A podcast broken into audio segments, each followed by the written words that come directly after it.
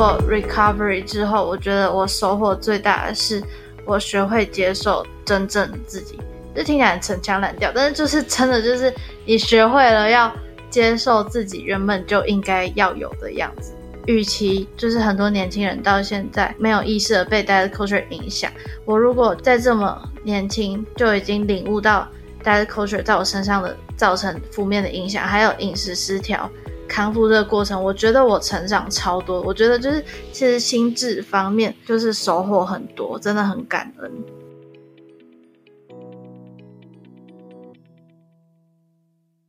欢迎大家来到女子健心室。我们今天邀请到的来宾是一位非常年轻，可是他却拥有饮食失调还有 diet culture 方面相关的很棒的知识。然后他也从饮食失调。曾经就是有走过来，然后他现在只有高三的年龄，我真的觉得就是，诶，我在高三的时候其实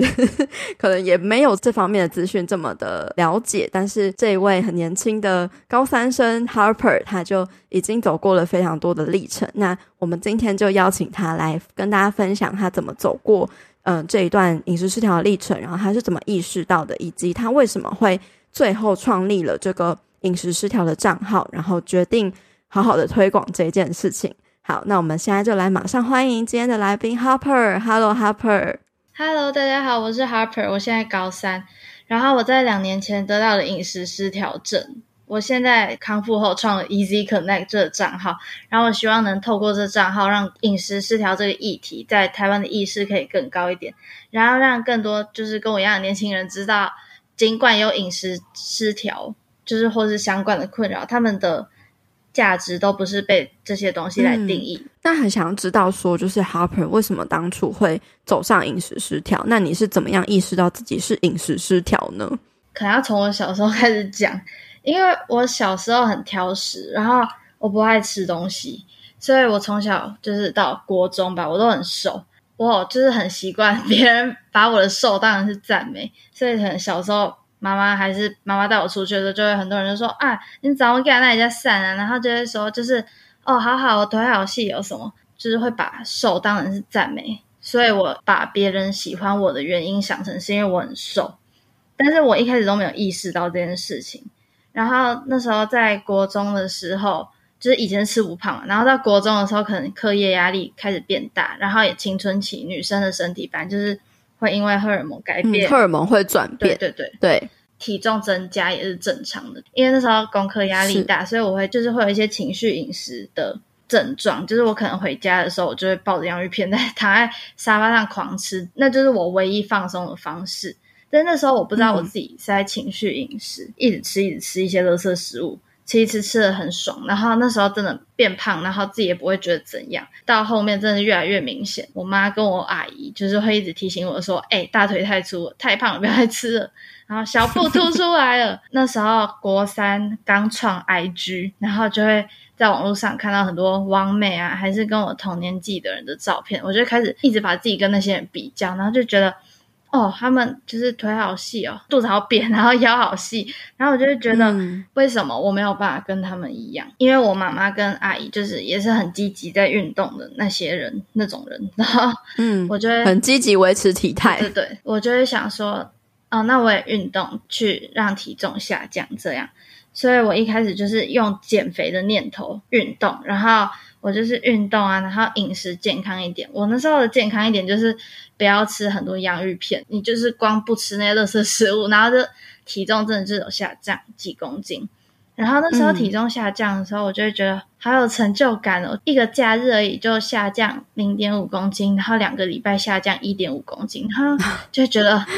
要命，就是瘦身也太爽了吧？怎么这么轻松？成就感，对，就是觉得自己好棒。然后那时候因为其实。老实说，国中的时候成绩也不是特别好，所以因为瘦已经不再是别人对我赞美了，可能就那时候有有时候会有一些自我怀疑吧。然后体重下降，就让我觉得就是终于有事情是在我的掌控之中。我发现我自己如果一天没有运动的话，也就会很焦虑，我就一直想，整天一直想。对，我到后面就是东西会越吃越少，然后越吃越干净。然后变成学校午餐也不太敢吃。我有时候还会就是在学校的时候会编一些很牵强的理由吧，我觉得现在听一听会觉得很好笑，但是就是那时候会因为很焦虑，怕自己吃了会变胖的东西，然后就会编一些很奇怪的理由，然后让自己整天在学校节食不吃饭。因为你忍一整天之后，你真的是头脑都只会想吃的。你整天都在想吃的时候，你就没有办法专心的读书。那些同学其实也会觉得很奇怪，因为班上同学可能下课会去福利社，我原本也是会跟他们一起吃的那一群人，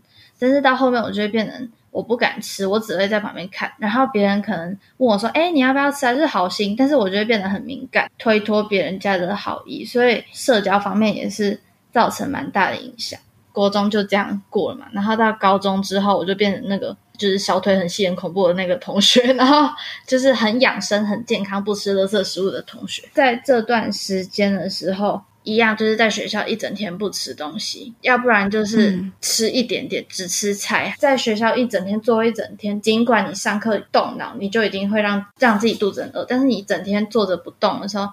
还是就是只有走几步路的时候，就会变得更焦虑，然后。我会变成说，整天已经没吃东西，回家的时候就变得有点暴食。我可能就是，嗯，把运动服脱下来，把制服脱下来，都觉得就是哦，身体解放了，然后就会开始看到的东西全部吃下去。我可能会吃了两碗饭，然后我妈做的东西很好吃，吃一吃之后就去抱两颗面包过来吃，就是那种跟脸一样大的面包。然后我觉得有一部分是因为就是能量真的是不够。所以身体真的会叫我要吃淀粉，而且你压力很大，你需要靠这个食物来舒压。对，哦，吃一次的时候又会罪恶感很深，然后就觉得很羞耻。嗯、有的时候我就会整个晚上会一直想，然后在房间的时候，有时候还偷哭，就是觉得就觉得自己很可怜。那时候就会陷入一种自怜自爱的那种心态，不管多瘦的体重一直下降，镜子里看到自己也很瘦，但是就是。觉得自己很胖，不是看起来很胖，是一种感觉，就觉得自己好胖，然后很丑。然后有的时候我暴食完之后，我会因为、嗯、就是我有试过要催吐了，然后我就觉得自己吐不出来是一件很可恶的事情。怎么连吐都吐不出来？这样对，就觉得好不舒服，然后。为什么别人吐了出来，但是可以成功？对，然后我没成功。对，然后嗯，现在讲起来就是很轻描淡写，但是那时候真的是很痛苦，对，很痛苦，很很难过的一段时期。然后我觉得还有一点就是，我会在网络上看很多那种。What I eat in a day video，那种我今天吃了什么啊？我这礼拜吃了什么啊？身为 model 一个礼拜应该吃了什么啊？就这种影片真的很流行。嗯、我我觉得台湾比较还好，但是在国外的媒体是很流行这种东西。你要当 vlogger 还是专业 YouTuber，你不可能把自己的东西拍得很丑，你一定是。把它拍的很漂亮，所以就营造出一种好像他每天都这样吃，每一餐都这样吃的感觉。对对对，就是很漂亮。然后你就会觉得，嗯，哦，他们的人生就是我想过的。为什么他们的人生全部的东西都这么美学，都这么美好？对，可是可是我却这样。对，他是觉得我在学校吃营养午餐，营养午餐那么油，然后这么咸，然后他们在那边给我吃洛梨吐司，因为你就觉得，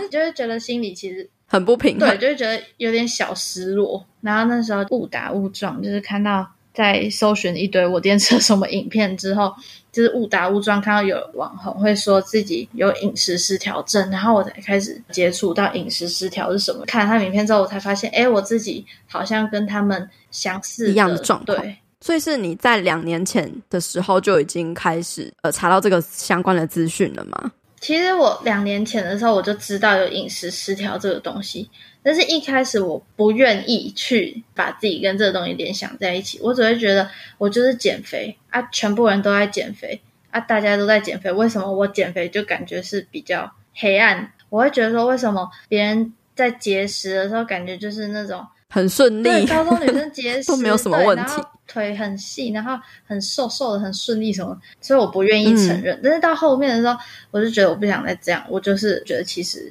应该是需要改变一下，是什么样子的信念让你真的想要改变？是觉得就是不想要再这么痛苦的纠结在食物跟运动上了吗？第一个一定是因为就是身体真的变得很不好。我那时候在半年吧，体重就下降十公斤，所以那时候就是肠胃很不好，我每天都觉得肚子痛，我还会就是背很痛，可能是很瘦，所以我就背很痛。我不知道跟那有没有关系，嗯、但是就是整个人就是不舒服、不对劲。我的皮，我手的皮肤就是整个就是很干裂，然后每天都裂到在流血，可能是油脂不够。我觉得我到时候去查，我觉得应该是因为油脂。对，你可能怕吃油，嗯，嗯，然后我月经也没来。嗯、我觉得其实一开始月经没来，还是手这些，我都会觉得说我会选择忽略。到后面就是因为我觉得跟家人的关系变很差，也是其中一个很关键的原因之一。是因为要减肥，所以跟家人的关系变很差吗？煮饭的时候我会监督我妈，我就会跟她说：“你不要，你不要加那么多油。”你不要害我们吃这种，就是可能 N 强啊，还是白骨，然后不要让我们吃这种什么这种反式太重口味的脂肪。那啊，我会我会跟他讲这些无为不为，然后大家压力都很大，然后我只要吃到我觉得不健康 NG 的食物 NG 的时候，我就会。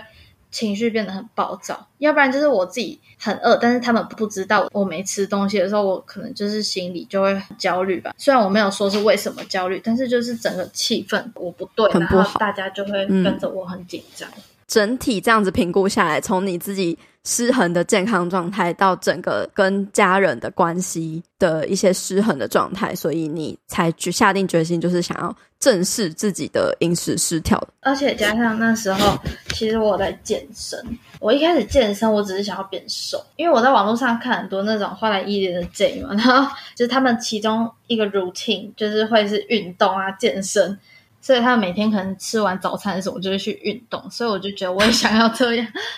就是那时候就在跟风这些，真的都会 follow 一些网红的那些行程，或是 morning routine 之类的。他就好羡慕我，我也要健身。然后后面就是有去健身，但是我健身过一段时间之后，就是因为太瘦，然后就真的觉得自己。见到心很累，然后就 真的就也没有力气呀之类的、嗯，然后就觉得我就真的下定决心，就是想要变好。但是当初你不是就是为了想要变瘦吗？嗯，那你有觉得就是这样瘦下来的自己是好的吗？达到你当初？想要变瘦的那个成果跟效果吗？我本人不高，我就一五八，我觉得我头蛮大的，所以就是我瘦下来之后，我变得有点像竹签插贡丸，所以就 所以就是很好笑，像大头娃娃，对对对，所以我就觉得 no no no，已经瘦到身旁的人会开始就是会一直关心我。其实本来只是想要可能稍微瘦一点而已，嗯、可是没想到就是太过于着迷，或者是。太过于执着，再继续瘦，然后还要再更瘦，嗯、最后产生了这样子一些饮食失调的现象。那你觉得你自己就是哪些方面的饮食失调？是厌食症吗？暴食症吗？还是健康饮食痴迷症啊？还有身体异形症之类的？觉得饮食失调最复杂、最有趣的地方，应该就在于说，就是如果一个人有饮食失调，他可能不会只有一个，可能他不会只有厌食症，他也不一定只会有。暴食症，我觉得像是我自己从试食吧，嗯、还有厌食，因为我那时候真的我尝试要催吐这件事情是到很后面暴饮暴食很久之后才想到要做这件事情，要不然我原本也不会想说要清除的行为，我只会觉得一整天不吃，然后压力好大，晚上就想暴吃吧，所以我觉得一开始应该算是试食，但是到后面的时候受上瘾的那段时间就变成。就是对垃圾食物比较没有欲望，所以就会变成，诶，我可以不吃，那我就不要吃。所以我从试食厌食到后面心态调整，我就觉得我有健身，我需要我的身体需要能量，我我的能量我可以长肌肉，然后有线条比较好看，所以我就开始吃健康的东西，我就没有再管热量那些的，只要是健康食物我都吃。但是那时候我还是过不去说不吃不健康的东西，所以。到后面我觉得有点就是变成 orthorexia，我我不确定那个中文怎么讲。健康饮食痴迷症，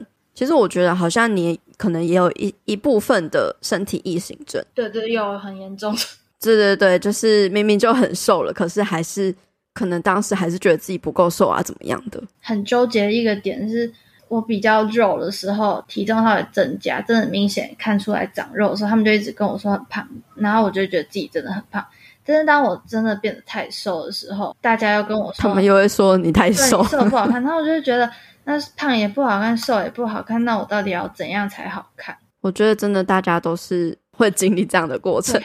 然后结果发现说，哎、欸，其实瘦了反而也没有那么喜欢那样的自己，嗯、真的会有点怀疑说，就是为什么要活在别人的眼光底下？嗯，可是又很难不活在别人的眼光底下。所以我觉得这个是真的是一个你体验过，然后你开始意识到，并且你决心开始拿回自己对自己的掌控权的时候。嗯。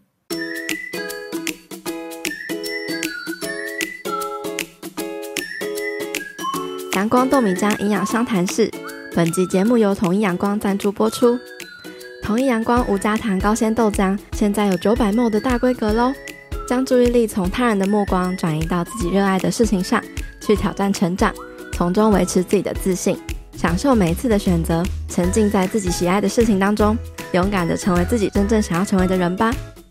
同一阳光无加糖高纤豆浆，选择自己喜欢的容量，为自己加油打气。每一天都要来一点阳光。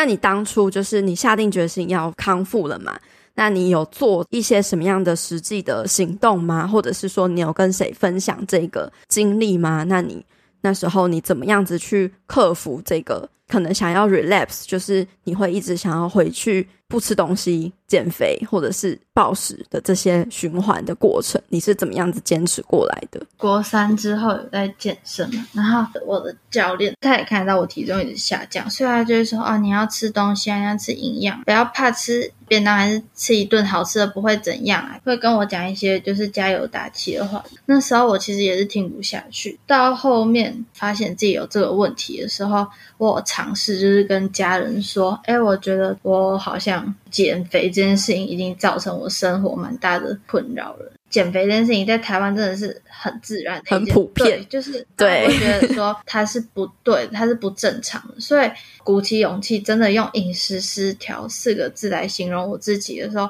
我得到的回应是家人会说：‘哦，你只是在发泄，我不会跟你。’”连今天爱惜尊，然后我就觉得开心嘛。到后面我就会觉得说，确实这个议题在台湾的意识真的很低。我也是看国外的媒体才发现有这个饮食失调这件事，所以我也不会想要怪家人说不懂，因为在台湾你讲出去真的懂的人有几个。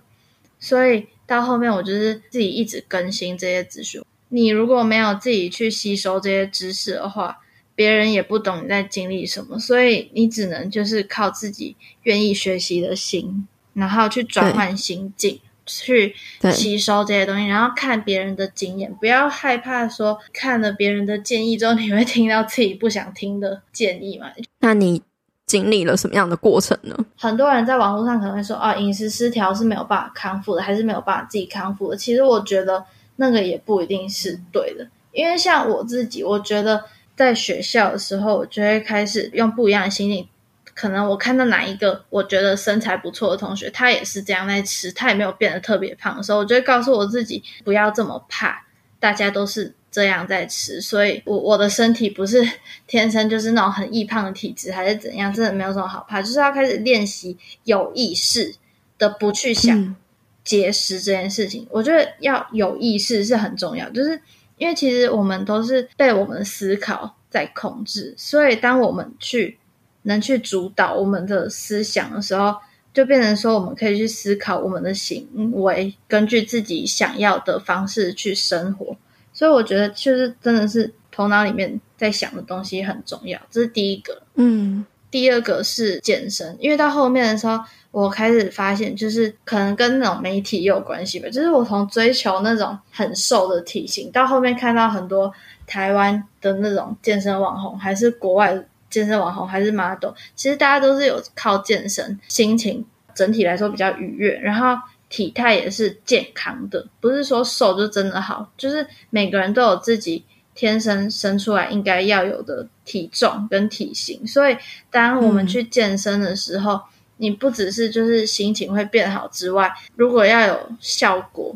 的话，真的就是你要吃东西，然后让自己的身体被这些养分去支持吧。我觉得很有趣的是，就是在这么年轻就提到有意识很重要这件事情。你是怎么样子去察觉到就是要有意识？看到这些资讯的时候，你才发现这件事情的吗？就是我那个时候会想说有意识，是因为第一个是因为我在网络上有看到那些真正康复成功的人分享的经验，都是饮食失调怎么康复，还有正念饮食那些观念是怎么谨记在心，一直时刻提醒自己。那我就告诉我自己说，那我也要提醒自己。所以我觉得，如果你一直把这些事情就是放在心上的话，那就是所谓的有意识吧。原本是陷在那个里面的，可是你有意识之后，你开始会去从这个陷在那里的状态稍微抽离一下，嗯，知道说，哎，你可以怎么拯救这个现在这边的自己？对 对，嗯，就是这样的概念。因为其实我在这个饮食失调的整个过程，呃，我觉得这是一种礼物，嗯，就是它帮助我开启我的意识，练习慢慢醒来的过程，嗯，真的。真的就像你一样，你现在可能是你现在已经康复了，然后你回去看那那样的自己，发现自己是有意识，所以走过来。然后，可是你那时候可能还不一定知道说自己是有意识的。我觉得我也是蛮像的，就是我到后来后期，就是比较康复了之后，我才发现说，真的是有意识很重要。而且你越有意识，你康复的会越快跟越好，就是你会能够把原本的你跟你自己分开。嗯对，那种感觉真的是很奇妙。对，我那时候饮食失调那段时间，我真的是每天都觉得很痛苦。但是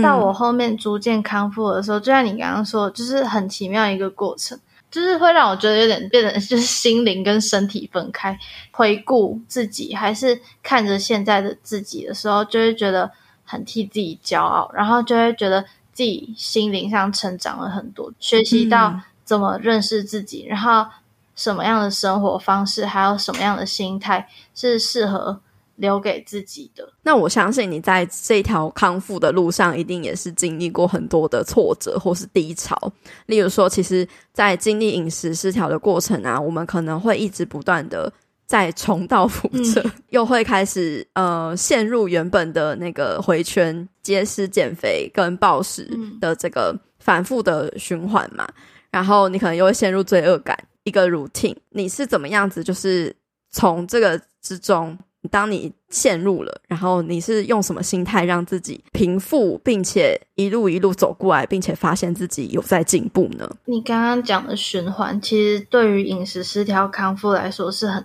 很常见，也是很正常的。我一开始就是也会觉得很挫折。就是说，我就已经想变好，但是为什么我就是会一直没有办法控制自己去想要节食、过度运动这样的 routine？但是到后面，我觉得真的就是练习，练习怎么让自己变好。我如果有一天打破我自己原本放宽的标准的时候，我就会告诉我自己说，没有关系，我今天因为功课做得比较认真，所以我值得去吃我想吃的东西，奖励自己。啊，如果是可能跟朋友出去的时候，然后吃了我觉得 NG 的食物的时候，我就会告诉自己没关系，我现在社交关系正在也在变好，所以就是不要因为一天的挫折就去惩罚自己，然后一直想，因为我觉得那时候饮食失调的时候过度一直想今天自己以为犯的错，所以才会导致没有办法去转念，然后变好。啊，我觉得康复的时候改变最大的就是我会愿意去。放开那些我觉得我今天有的错做不好的地方，练习去原谅自己、嗯、宽恕自己，还有接纳自己。对啊，因为明天就是新的一天，明天再开始就好了。觉得这个真的是一个很重要的心态耶，这也是为什么我认为饮食失调它是一个礼物的原因，就是在于说我们在这个过程，我们会去练习怎么跟自己好好的相处。嗯然后怎么跟自己调整对话？就像你会告诉自己说：“哦，没关系，就是比较累，或者是我就是有认真的在做作业，所以我值得这个食物等等的。”你会开始比较温柔的对自己讲话。嗯，我觉得那也是一个就是真的慢慢让自己好起来的一个关键的要素。那你觉得还有什么样子其他的关键因素吗？在你这个康复的过程？我觉得还有一个原因是因为就是那时候。饮食失调的时候，真的是生活过得很压力爆表。那是因为高二要开始准备申请学校的东西、考试那些的，然后就是你要顾功课，你要顾大考，然后你又要顾校内成绩，你又要搞社团，然后你又要顾饮食，你又要去运动，真的是 好累，真的是很多事情要做。然后我又是那种完美主义的人，所以我觉得每一样都要做好，就会变成自己压力很大。所以到后面我我就决定就是不想过这样的生活。寒假的时候我去做一个实习的经验，然后那时候就是在剧组实习，中午、早餐、晚餐都是包三餐都有便当，还是好料的可以吃。就是我在康复过程，我还没有完全就是放开。我那时候就会就是还是会怕怕，但是因为站整天真的很累，然后又很饿，所以我就会就是跟着大家去吃那些东西嘛。我就完全领悟到一个事实，就是我现在如果读书学生时期就已经把自己因为饮食搞得这么忙的话，那我以后要怎么工作？嗯、我不可能整天都在安排自己食物要吃什么菜单，安排运动的行程。我光想这些事情还没做，就已经浪费很多时间了。对，还有很多精力。哇，这也是一个你顿悟的时刻。嗯、你不想要人生浪费太多的精力跟时间在只有食物跟运动还有体态上，很多很重要的事情要完成呢。嗯、我当初也是决心要走出来的一个关键，就是每天在算热量，然后每天就是都是充满着饮食的焦虑，还有脑子就是只有食物跟运动的时候。没有心在工作上，那时候其实也是饮食失调引领我走上 IG 自媒体的经营。然后我那时候会分享很多食物或者是食谱等等的，所有的我的工作都围绕在食物上。那所以我真的觉得我的人生好像就只有食物跟运动这种感觉而已。那我后来发现说，就是这好像不是我那么想要过的人生，不是我那么想要过的生活，就是我不想要。只有这样而已，真的下定决心说哦，我要去学习更多，然后再去嗯疗愈我的这个饮食失调的症状。一边就是在我的自媒体上面也跟大家分享我的康复的过程。那你那时候是花了大概多久的时间就完全走出来？我觉得饮食失调不能用完全这么绝对的词来说，你康复了没？还是你得饮食失调了没？嗯，即使我已经移到光谱上。比较不受影响那一段的时候，我有的时候就是看到路上那种腿很长很细的人，还是正妹还是帅哥那种，你就是还是会有一些自我怀疑，有 trigger，嗯，对，就是 trigger 吧。我、嗯、因为我觉得我们的文化就是这样啊，但是我们还没有学会完全接受自己的话，就是难免都还是会受到影响。而且我相信，因为你也是两年前发生的，嗯、那我自己的话，我饮食失调的经历已经有七年的时间了。也有一些网友粉丝他会跟我分享，我收过就是最久的，跟我分享说他有长达二十五年的饮食失调的经历。然后还没走出来，人生花了就是快要大半辈子的感觉，然后都在这个饮食失调上。虽然说每个人走出来的时间一定都不一样，可是我相信，就是它是一个光谱，你可以去用一些努力或是一些方式，就是去让自己尽量的不要靠光谱的极端值，就是那么严重去走。你可以慢慢的就是可能从红色的部分，然后慢慢的、慢慢的变成黄色，然后再慢慢、慢慢。变成绿色，中间我相信也是，就是真的要经历过非常多、非常多的辛苦的过程，它并不能够说完完全全的就真的到零，就是可能还是我们会偶尔的会在这个光谱红色、黄色、绿色之间去来回摆荡跟游走，要我们在平常好好的再去多多的练习，嗯、然后多多的就是提升我们自己的意识，对。那你自己就是是怎么样子避免自己在陷入变成红色的那个警戒的状态呢？我刚刚有提到，就是可能我妈妈跟阿姨从小就是让我觉得说瘦就是最好，然后会在我变胖的时候会提醒我，我在康复时期我体重又增加十公斤，变回就是我适中的体重了吧，所以他们也会跟我说。哎，够胖了哦，不要再胖了，要不然就是又在提醒我说不要再练腿跟屁股了，屁股太大了，那个什么卡腿修操啊，就是这样的话。但是我以前我会觉得很受伤，我现在听到这种话的时候，我就是止于听到而已，我不会再进一步的去 process 这些话到底对我来说是什么意思。我发现有的时候以前没有意识到这件事，但是现在我有时候在听人家给我的建议，还是人家一些就是减重的。诀窍还是理论的时候，有时候我觉得真的很好笑，然后我也是跟着哈哈大笑。有些理论就是很好笑，就是像我妈有时候会跟我说：“、哎，那个衣服不要穿太大件，裤子不要穿太大件，因为你穿太大件了之后，你就会习惯穿这种大件，然后你吃东西的时候，因为你太舒服，你就会就肆无忌惮吃，久而久之，因为衣服穿太大件，你会变胖。傻眼啊！我现在听我就觉得很好笑，也是跟着笑啊。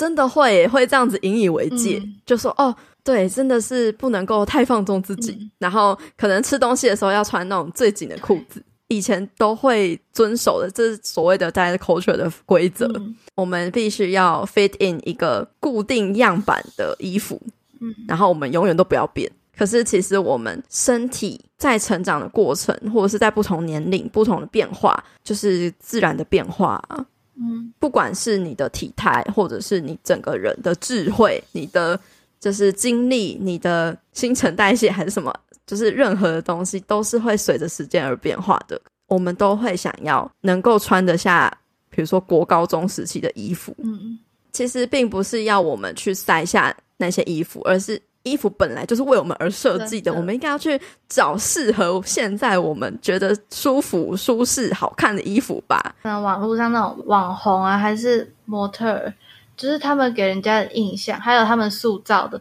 我觉得其实不一定是 diet culture 里面领袖定位的人的责任，应该是说我们就是我们一直去赞赏这样的一个习惯吧，所以我们就会觉得说，大家就是要 fit in 同样的尺寸的衣服，还是同样的版型，就是你才会觉得那样是好看。但是其实不是，你就是有的时候肚子凸出来就是正常的。你如果不能穿短版的上衣，你就是要去找。适合自己的，我觉得像是你刚刚说的，就是大家会去赞赏这样子的文化。我觉得也是说大家没有意识、欸，诶、嗯，我们有了这个疾病，有了这个饮食失调的症状，然后我们开始重新去审视自己的行为，重新去审视整个文化还有环境，所以我们开始有了意识。可是大部分的人，他们因为没有经历过这些，所以他们遵守着这些。呃，无意识的信念或教条还是规则，嗯，所以我真的真心的认为说，这个是一个礼物，然后让我们可以更加有意识的生活，然后去选择我们觉得舒服、开心跟忠于自己的一些选择。想要呼吁大家的是说，不是说去贬低还是打击这个 diet culture，或者是所谓的就是瘦就是美的这个文化，而是说，就是我们要有意识的去。了解它背后运作的原理，也要把自己的一些独特性跟全面性给容纳进去。你对自己的价值观、价值感，然后还有他人的一些评语、看法、言论等等的，你都要划分开来。所以我真心的觉得说，它是一条呃漫长的路，可是这是一又是一条很值得走上的路。真的？那你自己呢？你自己觉得过程带给你什么样子的启发跟礼物？我以前我会。把自己跟很多人比较，经过 recovery 之后，我觉得我收获最大的是，我学会接受真正的自己。这听起来很陈腔滥调，但是就是真的，就是你学会了要接受自己原本就应该要有的样子。我也不是说过胖到身体不健康，还是瘦到身体不健康，我就是健康的。那我健康的话，我可以读书，我可以做我自己想做的事情，我可以运动，可以健身。那我觉得那就是我最好的自己。天哪，我觉得很感动。年纪轻轻就可以有如此的体悟，因为经历太多了。越早看清，你就。不会，就是在你接下来人生中让这个东西一直拖累你。真的，我也很预期，就是很多年轻人到现在没有意识的被 diet culture 影响。我如果在这么年轻就已经领悟到 diet culture 在我身上的造成负面的影响，还有饮食失调康复这个过程，我觉得我成长超多。我觉得就是其实心智方面就是收获很多，真的很感恩。哇，太棒了！希望这一集就是会带给。有曾经在这个路上，或者是正在这个路上的大家，能有一些收获跟启发。像你就是最近开了一个饮食失调的 IG 账号，想问 Harper，就是为什么你当初会想要成立这个 IG？那你这个 IG 主要会分享什么样的内容？透过这个 IG 平台呢，带给什么样子的影响力？那你未来有什么样的愿景吗？我会开 Easy Connect 这账号，是因为。我希望能透过 Instagram 来提升就是饮食失调在台湾的意识。很多人都会觉得说饮食失调、厌食症、暴食症这种是在西方国家才会有的文化是疾病嘛，亚洲国家其实饮食失调都有上升趋势，所以我会觉得说，就是与其让有在台湾有这些困扰的人继续没有意识自己在遭遇什么困扰，那提早知道的人就是也可以分享这些资讯给身边的人，就像。佩佩现在在做的 podcast 一样，就是能让很多有这些困扰的人凝聚在一起，然后一起增加对 diet culture 的意识。在账号里面，我会分享一些饮食失调科学的知识，然后我也会分享就是一些我个人的经验，还有一些康复的小诀窍。还有一个目的，我是希望就是能把饮食失调这件事情去污名化，在国外还是在台湾。都一样，就是你如果假如今天你是有厌食症的人，我们不会说，诶，这个谁谁谁有厌食症，我们会说他是厌食的谁。就是我觉得这其实有这个疾病，他也不是自愿的，那为什么我们要随便帮人贴上标签？所以我觉得就是去污名化，也是我希望能透过 Easy Connect 做到的一件事情。真的是这么年轻就可以，就是为。大家贡献一己之力，我觉得是一件很棒的事情。好，那最后如果有一句话或是一段话可以送给大家的话，你会想要送给大家什么样的话吗？我会说，就是永远不要在别人还没对你说不之前，就先对自己说不。一开始在创 Easy Connect 之前，我也会很怀疑，我就觉得哦，我又不是什么读心理系的，还是有什么就是执照还是什么，我是凭什么来跟大家分享？我只是有经验而已。但是其实我觉得。有经验，然后你愿意去开启这个话题，我会觉得已经是勇气可嘉的事情。嗯、而且我分享的比较科学还是医疗相关的知识，我都是有找一些可靠的资料来源，所以我现在我不会觉得说我不可以去做这样的事情，因为我觉得我自己不可以。所以我觉得不管是有什么梦想，还是有想做什么事情，就赶快去做，不要自我否定之后就打消这念头。别人都还没有说不行，然后你就已经先对自己说不行，我会觉得就是会放弃很多蛮好的想法，很可惜。我还蛮印象深刻的是，Harper 当初是呃自己私讯我，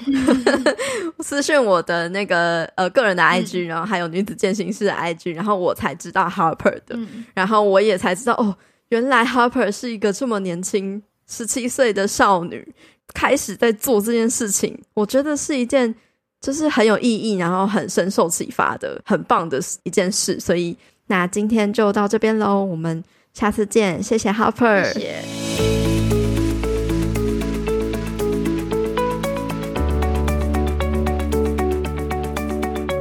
最后，我想跟大家分享我对这集节目更多的想法和补充。饮食失调其实跟很多心理失调的症状一样，都有一道光谱的存在。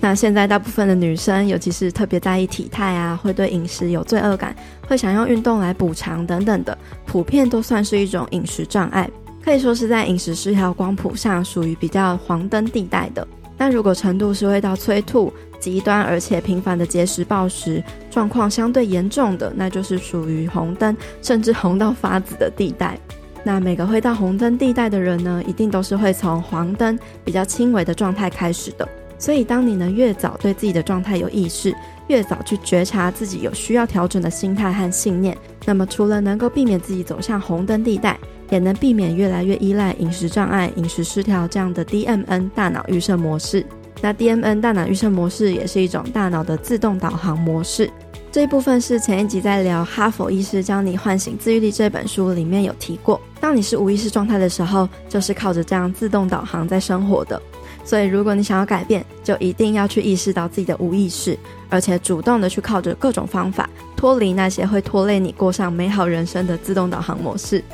就像很多有收听频道或者是在 IG 上私讯我的粉丝都会和我说，每次吃到 NG 食物，或是觉得自己吃太多，就会有很深重的罪恶感，很难不去压抑控制，但最后又会暴食，不断陷入这种回圈之中，不知道要怎么跳脱。这其实就是一种自动导航模式。也是一种制约反应的机制，而会有这样的反应，就是在于你最根本的信念，那些在成长过程中默默被各种资讯给植入的信念，例如对于食物的好坏标签，对于体态的好坏标准，体态和自我价值感的连接，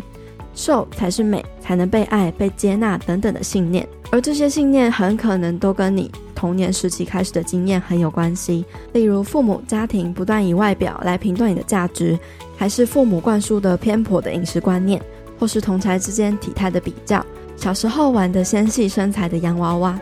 或是社交媒体不断灌输身材好坏的标准等等的。那我认为，当你已经开始意识到自己有饮食障碍的状况，首先要做的就是承认和接纳，因为不是只有你一个人有这样的经历。我们每个人都身处在我刚刚讲的那些文化气氛之中的，所以饮食障碍绝对是非常普遍的现象，只是大多人都还没有意识到，而且主流文化也通常都不会去讨论这些话题。再来，我们要知道，康复是我们自己的责任，而不是去一味的怪罪父母过去到现在给我们的教育和伤害，因为他们的出发点都是想要我们好的，只是他们也都跟普遍大众一样，无意识的生活在这个 diet culture 中。另外，也不用去怪罪整个文化现象，因为这样的文化历史已经根深蒂固很久了。就像从古代的裹小脚文化，甚至从更早以前就开始的。我们唯一要做的就是意识，并且看见，持续的做我们内在的功课，让我们自己从恐惧匮乏的信念转变成是要善待自己、接纳自己，追求长远的生活品质和福祉，活出我们真正的生命意义。并且去培养一双能够发现美的眼睛和一颗感恩的心，那么在你的心中就不会有好坏美丑的分别心，对自己和他人都有更好的接纳和包容力。从改变自己开始，慢慢的再去影响周边的人，那我相信就会有更多人能从 diet culture 饮食失调中解脱，得到真正的生命的自由。听到这边的你，相信你也可以跟我和 Harper 一样，成为改变自己，进而也能影响帮助他人的角色。让我们慢慢凝聚更有包容力的社会文化风气，消减 diet culture 的影响力。当然，如果你发现自己深受饮食失调的困扰，很需要他人的帮助，也请不要害怕寻求帮助。你可以找专业的、有相关经验和背景知识的心理师和营养师来协助你。好，那节目的最后呢，久违的要来感谢默默用行动支持这个频道的听众留言。这位听众叫做 Cherry，他在二零二一年的四月十四号。赞助了这个频道五千元的奖励，我当时收到的时候，我真的觉得，哎，我是看错了吗？也太惊喜，太受宠若惊了，非常谢谢 Cherry。那他的留言是说，感谢你的节目，让我更有力量和智慧协助我的孩子。我真的也觉得非常感动，能够透过这个平台去传递力量和智慧。也是非常感谢有很多领域的人在这个频道中无私的分享很多的知识和宝贵的经验，也很感谢大家用各种行动在支持这个频道的生存。虽然有时候经营频道、制作节目的过程真的是蛮孤单，也常常会有自我怀疑的时候，但是秉持着希望这个频道成为在生活中疗愈、陪伴大家前进的初衷，还有大家支持的声音和力量，这个节目才能够一直持续的做到现在。所以非常感谢每一个正在收听这个节目的你。那今天的节目就差不多到这边告一个段落啦。欢迎你可以在各大收听的平台订阅我们的节目。喜欢我们节目分享的内容的话，也欢迎你可以截图节目的画面贴到自己的 IG Story 上，记得 tag 女子健心室 Girl Power Room 的账号，让我们知道这个节目对你有什么帮助。我真的非常开心可以看到大家的回馈。另外也想请你帮我到 Apple Podcast 上面帮我们留下五星评分，并且留下支持和鼓励的留言，帮助我们这个节目可以被更多人看见和听见。我们也有提供其他的资源，像是你可以订阅我们免费的健心电子报，或者是加入我成立的读书分享会——女子健心聊书会。在这个读书平台上，我每周都会跟你分享两本精选的亚马逊高分书籍，浓缩成每支十五到二十分钟的精华音频，让你可以利用通勤、散步、做家事、睡前等等的零碎时间。站在巨人的肩膀上去吸收一本书的洞见，拓展自己的认知和思维。一年内，你将可以吸收一百本的好书内容，默默累积成为更强大的自己。现在加入就是你最好的改变时机，快点击资讯栏中的报名链接，加入梁书会，一起成长吧。最后，我希望你永远都要记得，你往前踏出的每一小步都是累积，都是进步。